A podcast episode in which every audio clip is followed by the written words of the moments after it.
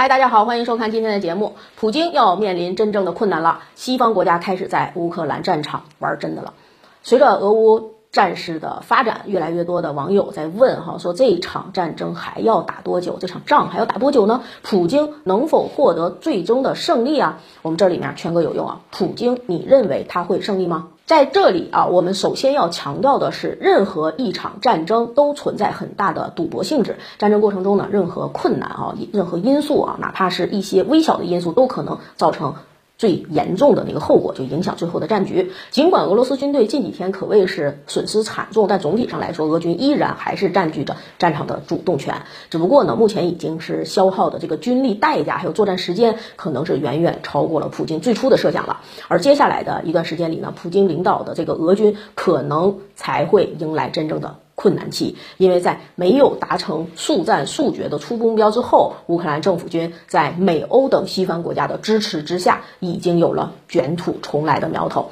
啊，最简单的就体现呢，就是在战斗中有各种顾忌的这个俄军，根本是没有办法像欧美军队的这种在中东作战的那样哈，进行大规模的火力洗地。嗯，而从最近的两天的战场透露出来的相关细节，咱们也可以看到，欧美是已经从最初的这个蒙圈状态啊缓过来了，开始对俄罗斯来真的了。首先这几天，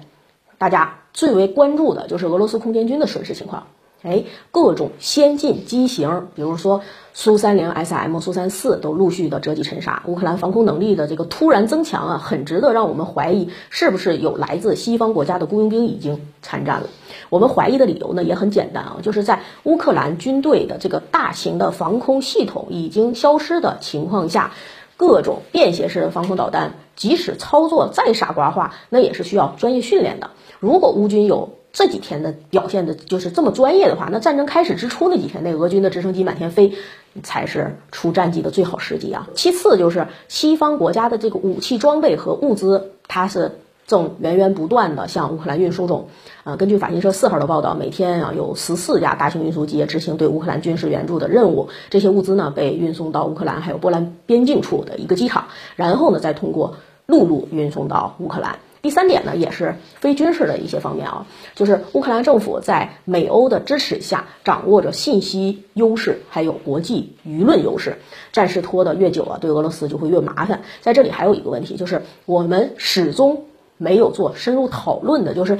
如果俄乌打成了持久战的话，美欧对俄罗斯制裁带来的一个经济还有社会的痛苦累积下去，那么普京政府的稳定性，还有普京总统本人的这个人设，会不会出问题？它是有可能会出问题的。不过呢，我们在评估俄罗斯军队作战效果的时候，还必须考虑到一些客观的问题啊，就不能被媒体，尤其是西方媒体所释放出来的这个气氛给迷惑住。相比之前呢，美国打的几次局部战争啊。他遇到这个对手，就乌克兰地域更辽阔，哎，乌军的战斗力也更强。比如说美国的这个最强对手伊拉克，在各种封锁还有制裁之下，当时是已经没有什么像样的空中作战还有地面防空力量了。啊，至于说在叙利亚发动的那个空袭呢，总体上是处于高级战争游戏的级别，根本也没有什么地面部队出动，就在空中。打打导弹就可以了。当然，面对俄罗斯亮出来这个核牙齿，欧美目前呢也没有就把俄罗斯往死里逼。比如说，美军的这个战略导弹试射有意推迟了，拜登政府呢也开始担忧是不是过度刺激俄罗斯了。欧洲社会呢也陷入了核战争的恐慌中。奥地利这些国家的药店里啊，甚至说以前那个无人问津的这个碘片都已经脱销了。这些都说明了说战略核威慑呀，在很大程度上才是那个西方听得懂的语言。我们。来做一个小结啊，就回顾近代史、近代历史上的一些战争，我们很容易就会发现，大国打小国呢，最怕的不是小国的抵抗意志，而是怕小国背后有其他大国之势。一旦小国要是获得了人员、物资、钱财、武器、弹药等各个方面源源不断的支持的话，那么即使是面对大国，它也会有那个很强的生命力。这也怪不得英国副外长说了，说俄乌之间的战斗啊，有可能会持续几年。现在看来啊。